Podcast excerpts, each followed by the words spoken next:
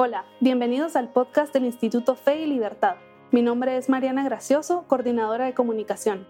En este espacio conversamos con expertos, analizamos posturas sobre economía, religión, libertad y más.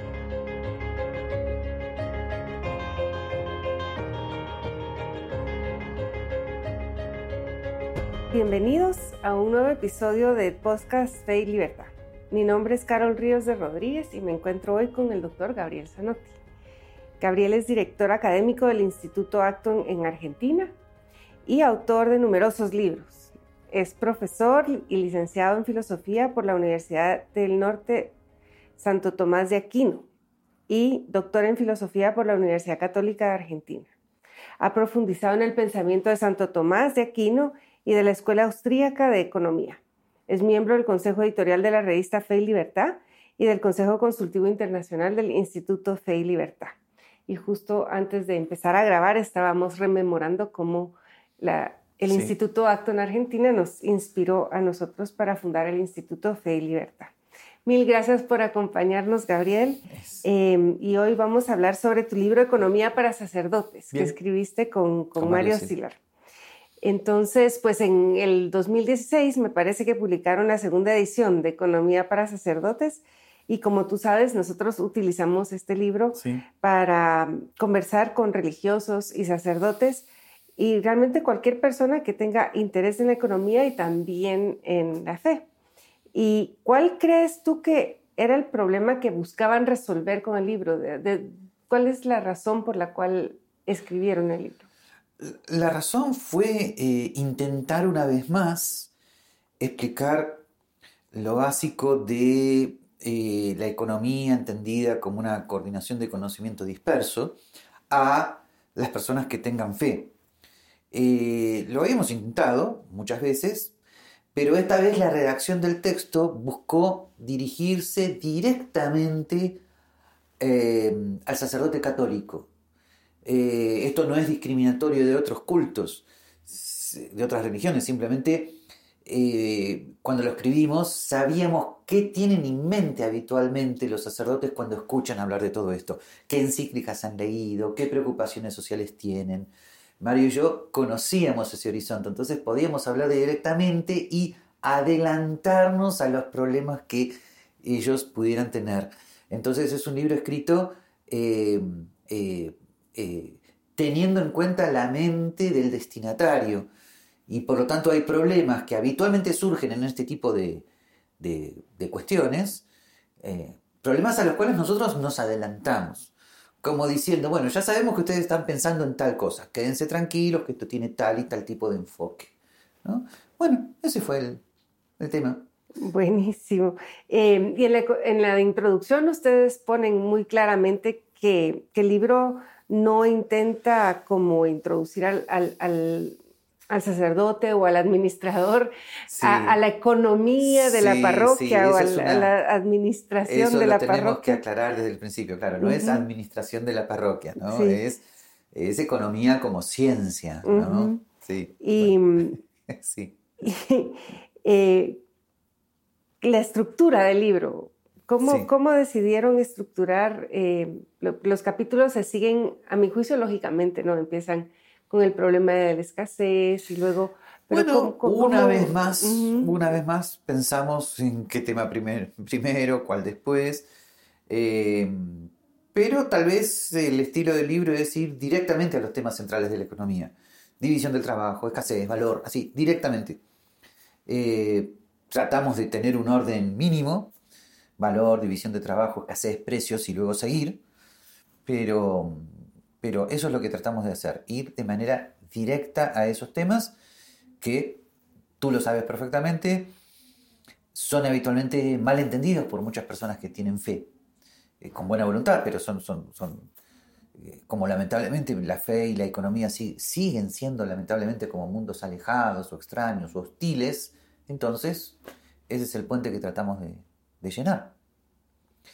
Y mm, me permito decirte, y creo que esto es interesante que, se sepa. Em, cuando al principio eh, comenzamos con esto, al principio fui yo solo.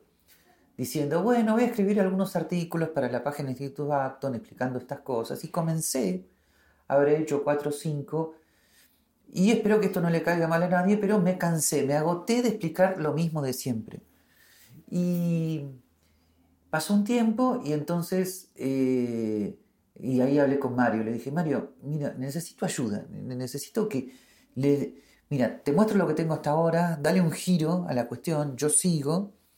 Y ahí Mario fue fundamental porque él eh, le puso una fuerza, eh, le cambió el estilo, le agregó temas que mi proyecto originario no tenía. Se, se notaba medio mi agotamiento este, didáctico. Pero por eso nos combinamos perfectamente.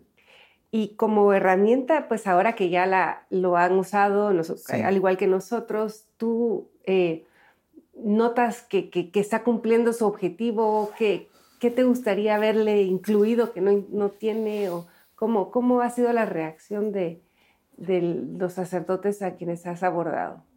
La reacción habitualmente es positiva. Hay un poquito de asombro, hay algunas dudas, pero la reacción es positiva en cuanto a que mm, ellos se sienten muy eh, entendidos, muy comprendidos. O sea, ellos leen el texto y dicen, este, esta es la preocupación que yo tenía. Fíjate que nosotros tuvimos una reacción que yo no me esperaba.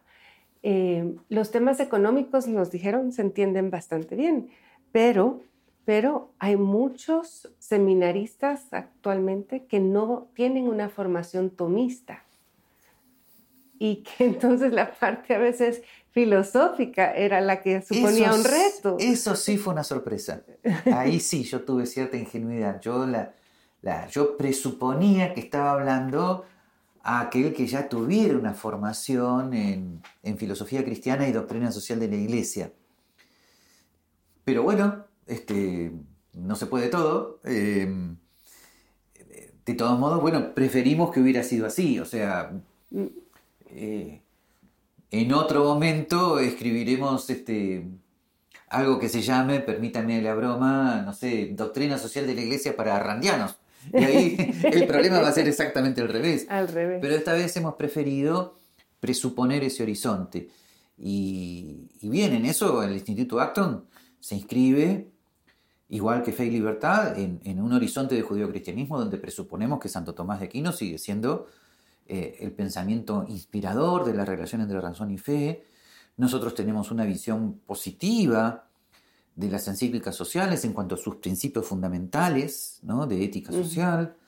Eh, o sea, eh, tú sabes perfectamente que, perfectamente que tanto el Instituto Fe y Libertad como el Instituto Acton como el Acton Institute están dentro eh, de un catolicismo entendido según el, el, catecismo de la Iglesia Católica, según las encíclicas centrales de Juan Pablo II que pusieron en su lugar ciertos temas. O sea, nosotros nunca hemos tenido ningún problema en cuanto a lo que habitualmente se llama la ortodoxia de la doctrina católica. Y eso también, eh, entre que asombra a mucha gente y enoja a mucha gente, porque, porque tal vez algunos de los que piensan diferentes, piensan muy diferente, habitualmente tratan como de agarrarnos en alguna cuestión de heterodoxia.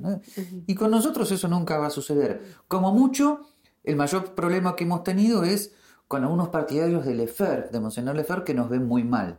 Pero eso ya es un problema intereclesial, no es un problema, este, comillas, eh, que tengamos con el mundo externo al, cual tenemos que explicarle la fe. Ese es un problema intereclesial. No, para, para nosotros el libro ha sido, eh, la verdad, muy, muy útil. Muy útil para vencer algunas de las... Um, los, prejuicios, digamos, malentendidos o prejuicios que se tienen. Por ejemplo, una, una, tal vez el, punto más importante es que las personas cristianas piensan que eh, no deben apegarse a la riqueza, que deben ser muy generosos, que deben ayudar al prójimo y tienen como una relación un poco en pugna con, el mundo material y los bienes materiales y, y, entonces es, digamos, ese, eso explicar, digamos, para qué sirve el dinero, qué es la producción, qué es el mercado, es sumamente importante. Sí, en ese sentido el libro desde el principio adopta esta actitud. Eh, por supuesto, que eh, hay que tener una actitud de desprendimiento eh, espiritual, de los bienes materiales, o sea, damos por supuestas esas cosas. Em, eh, y además ofrecemos del, del mercado una, una, visión muy humilde. Lo que decimos es, mira, el mercado como tal asigna recursos de manera relativamente eficiente, em, pero desde luego que puede haber vicios morales eh, en el mercado, de igual manera que lo puede haber en el matrimonio o en la política, pero no por eso, este es un mensaje que habitualmente damos, se va a condenar como tal al matrimonio o a la vida política. Bueno, de igual manera que puede haber vicios morales en el mercado, por ejemplo, una persona puede incurrir en el consumismo o lo que fuere, sin embargo, eso no depende del mercado en sí mismo. El mercado en sí mismo no es una solución a los grandes problemas de la naturaleza humana, es algo muy humilde, es asignación coordinada de recursos, no es nada más. Para todo lo demás está precisamente la iglesia. ¿no? Eh, lo que ocurre es que muchos cristianos han confundido eh, al Estado con el confesionario, como si al Estado le correspondiese eh, impedir, o mejor dicho, como si al Estado le correspondiese la redención del pecado original. No, no, de ninguna manera. El Estado no es el confesionario. Y el mercado tampoco. Es así de simple.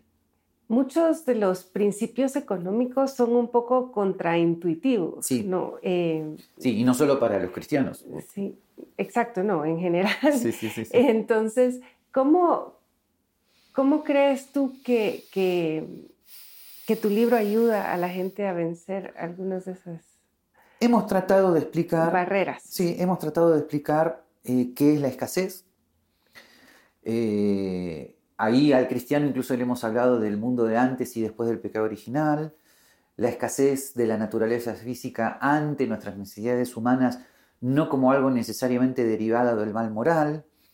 Eh, eh, hemos tratado de explicar el tema de las consecuencias no intentadas de la acción, un, un punto muy importante para los creyentes que juzgan la acción según sus intenciones, pero el tema de las consecuencias no intentadas no, no aparecen en su horizonte. Hemos tratado de explicar esos puntos contraintuitivos y bueno, lo hemos hecho lo, mejor que hemos podido. Eh, eh, la palabra capitalismo además también la hemos colocado en su contexto histórico, hemos hecho todas las aclaraciones terminológicas que corresponden, tratar de explicar cuál es la relación entre precio, mercado y escasez, tratar de explicar, por ejemplo, que un aumento de precio no necesariamente se debe a una maldad que quiera aprovecharse de la necesidad ajena. Todo eso hemos tratado de explicarlo así minuciosamente. Hemos tratado de dar ejemplos que el sacerdote pueda entender. No sé si recuerdas cuando digo, bueno, supongamos que había un monasterio benedictino vendiendo dulces, Y bueno, ¿qué pasa si aumenta exponencialmente la demanda, ¿no? ¿Qué, ¿Qué hacen los monjes benedictinos frente a esa circunstancia? Entonces ahí hemos explicado cosas muy elementales de producción, precio, escasez, división del trabajo, eh, con esos ejemplos de tal manera que se sientan invitados a un ambiente que ellos conocen. Eh, el tema de la división del trabajo lo hemos explicado dando ejemplos elementales de la vida en la parroquia. ¿eh? Si un sacerdote tiene que preparar la homilía, no va a ser él mismo el que la tenga que luego escribir en, eh, en computadora, que eso puede hacerlo un laico, y, todo ese tema, todos esos temas este, lo hemos tratado de explicar con esos ejemplos cotidianos. Cotidianos. Una de las cosas que nosotros nos hemos encontrado es, por ejemplo, esta sensación de que las relaciones interpersonales son relaciones de poder y de explotación. Esa es una idea de raíz marxista, pero está bastante arraigada. Sí. Y, les cuesta mucho a veces entender que hay un gana-gana en las transacciones económicas voluntarias. Sí, ahí sí, lo que hemos tenido que hacer es nuevamente distinguir entre el aprovechamiento indebido de la necesidad del prójimo y la teoría de la explotación marxista. No es lo mismo. El cristianismo condena lo primero, pero no necesariamente afirma la teoría de la explotación. Hemos tenido que explicar que la teoría de la explotación es una cuestión más técnica, tiene que ver con la plusvalía, como algo que necesariamente se da en el mercado. Hemos explicado la diferencia, y, Mario es muy claro en eso, entre que la ganancia de uno no, implica la pérdida de otro. Hemos tratado de explicar lo que significa el aumento de la riqueza conjunta. Eh, de tal manera que, que eh, que haya una visión positiva del mercado, eh, con plena conciencia a su vez de las dificultades morales que las personas pueden tener en el mercado, vuelvo a decirte con un ejemplo que el sacerdote actual entiende perfectamente. Hay una visión positiva del matrimonio, con independencia de los múltiples problemas morales que puede haber en la vida del matrimonio. Bueno, es más o menos lo mismo. En ningún momento ahora, sobre todo en la pastoral posterior al Vaticano II, un sacerdote hace una condena a priori del matrimonio. Ningún sacerdote dice, bueno, matrimonio sí, pero cuidado. No, matrimonio sí, familia doméstica.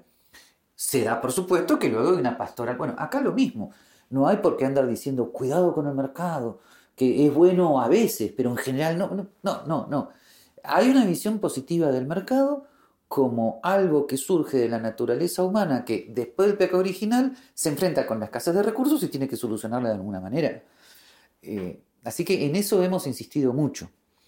Que, por lo demás es la visión positiva del mundo, ya no como lo mundano, sino como el objeto de santificación del laico, en lo cual la teología del Vaticano II ha insistido totalmente. O sea, si eh, el famoso tema de la teología del laicado, ¿no? Si el Vaticano II ha hablado tanto de que el mundo es el lugar del trabajo y la familia, y que el trabajo y la familia es aquello que hay que santificar y aquello mediante lo cual el laico se santifica, si de eso se excluye el mercado, estamos totalmente desactualizados en cuanto a la relación del catolicismo con el mundo moderno, que es precisamente uno de los objetivos centrales del Vaticano II. Así que hemos tratado de colaborar con eso. Muchas gracias. Ya nos comentaste em, en esa última respuesta algo sobre la, importancia de la propiedad privada. Sí, sí. Ahí hacemos lo mismo, le decimos al sacerdote. Ya sabemos que la propiedad privada es un precepto secundario de la ley natural, según establece Santo Tomás de Aquino, que le responde a San Ambrosio. O sea, como diciendo, ya sabemos todo eso. No es que simplemente lo sabemos como concediéndolo de mala gana. Lo afirmamos, lo afirmamos con pleno convencimiento. Entonces afirmamos. Lo que ocurre es que una vez que la propiedad privada es útil a la naturaleza humana, entonces ahora, en el siglo XX, contamos con, mayores herramientas para explicar por qué la propiedad privada es útil a la naturaleza humana. Y ahí vienen las explicaciones habituales. La necesidad de, que haya precios libres para el cálculo económico, la función de la propiedad privada en este, la coordinación de conocimiento disperso, pero partimos del reconocimiento de que la propiedad privada no es un derecho absoluto, eh, eh, sin que eso implique ningún tipo de estatismo o intervencionismo ni nada por, por el estilo. o sea, colocamos el tema de la propiedad en el contexto de las encíclicas sociales, la mayor parte de las cuales nunca derivaron en un estatismo o intervencionismo. Eh, simplemente aclaramos que la economía agrega cuestiones eh, técnicas de comprensión del sistema económico que van más allá de lo que un principio general de ética social pueda explicar. O sea, lo que decimos es, es sabemos que la propiedad privada es un precepto secundario, sabemos que la función del Estado es subsidiaria, y esos son los principios generales. A partir de acá tenemos que ver ¿Qué nos dice la economía para eh, el problema de la solución de la escasez? Bueno, lo mismo con respecto al tema que el sacerdote tiene en mente, que es el destino universal de los bienes. Lo mismo. Por supuesto que Dios ha creado los bienes para todo el género humano. Por supuesto que ese es el destino universal de los bienes afirmado por la doctrina social de la Iglesia. Una vez dicho esto, ¿cuál es el modo concreto en el cual los bienes estén disponibles para la mayor parte de los seres humanos? bueno, y ahí vamos al tema del mercado.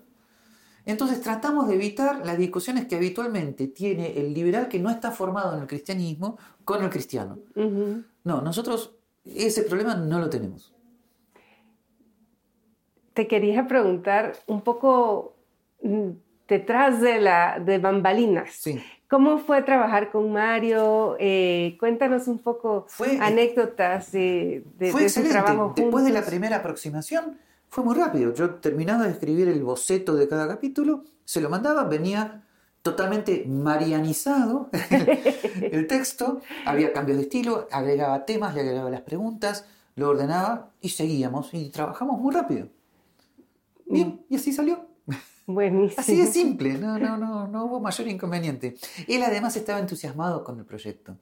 Eso fue fundamental. Es que eh, hay una gran necesidad, ¿no? Y él además había sido mi alumno, nos conocíamos mucho, él había aprendido conmigo filosofía de las ciencias, habíamos hablado millones de veces juntos en los pasillos y en los recreos, nos hemos encontrado a, a tomar un café millones de veces antes de que él se fuera a España, ¿no? Entonces había una comprensión mutua, una comunidad de ideas y de objetivos y así se trabaja muy rápido y muy bien. En términos económicos, se aumenta la productividad del trabajo. sí. si, tuvieras que recomendar un, libro de seguimiento, digamos, eh, el, sacerdote ya, ya leyó Economía para sacerdotes y ahora, eh, ¿qué más puede leer? Yo creo que ahora tiene que pasar autores como Robert Sirico, como Martin Ronheimer, Sam Gregg, tiene que pasar esos autores. Lo nuestro es lo nuestro es, un, es, eh, sanamente elemental, es un primer momento de ruptura de malentendidos. Pero ahora el sacerdote que lee Economía para sacerdotes está en condiciones de entender.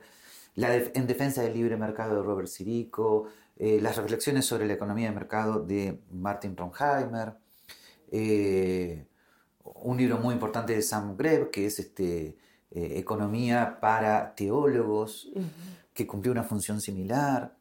Bueno, eh, yo diría que hay que pasar esos tres autores. Sí. Ok, mil gracias. ¿Y tendrías algún comentario adicional o algo, algo que quisieras agregar o contarnos? Sí, yo, yo pediría que justamente una vez cumplido este objetivo de eh, una primera etapa de superación de malentendidos, entonces los cristianos hagan verdaderamente lo que hizo Santo Tomás, o sea, estén abiertos a ver en todos los economistas, aunque no sean creyentes, o aunque ellos hayan malentendido aspectos del cristianismo o del catolicismo, sin embargo estén abiertos a tomar de ellos todo lo bueno. ¿No? Hace poco tuve un debate con un economista que me dice, pero Mises no es cristiano y Mises no reconocía la divinidad de Jesucristo. Y yo le decía, ¿y eso qué tiene que ver? Como economista era bueno. No, porque, porque él era incapaz de ver que un no creyente pudiera decir algo bueno. Eso jamás fue la actitud de Santo Tomás de Aquino. La inteligencia humana después del pecado original habrá quedado herida, pero no quedó destruida. Eh, entonces, yo creo que eh, le, pido a todos los laicos y, eh, y no laicos, y, consagrados, y sacerdotes, y obispos, y cardenales, que, que tengan una actitud de ver lo bueno que hay en los economistas eh, que no sean creyentes. Porque además, que un economista sea creyente no garantiza que sea un buen economista. ¿Okay? Así que eso es lo que pediría. Buenísimo, buenísimo. Mil gracias, Gabriel. Te agradecemos muchísimo el que nos hayas compartido este tiempo y que nos hayas ilustrado un poco sobre este libro que, como te repito, ha sido extremadamente útil para el Instituto Fe y Libertad. Em, para más información sobre el Instituto Fe y Libertad, ingresa a feylibertad.org y síguenos en las redes sociales. Suscríbete a nuestro podcast y no pierdas ninguno de nuestros episodios. Gracias y hasta la próxima.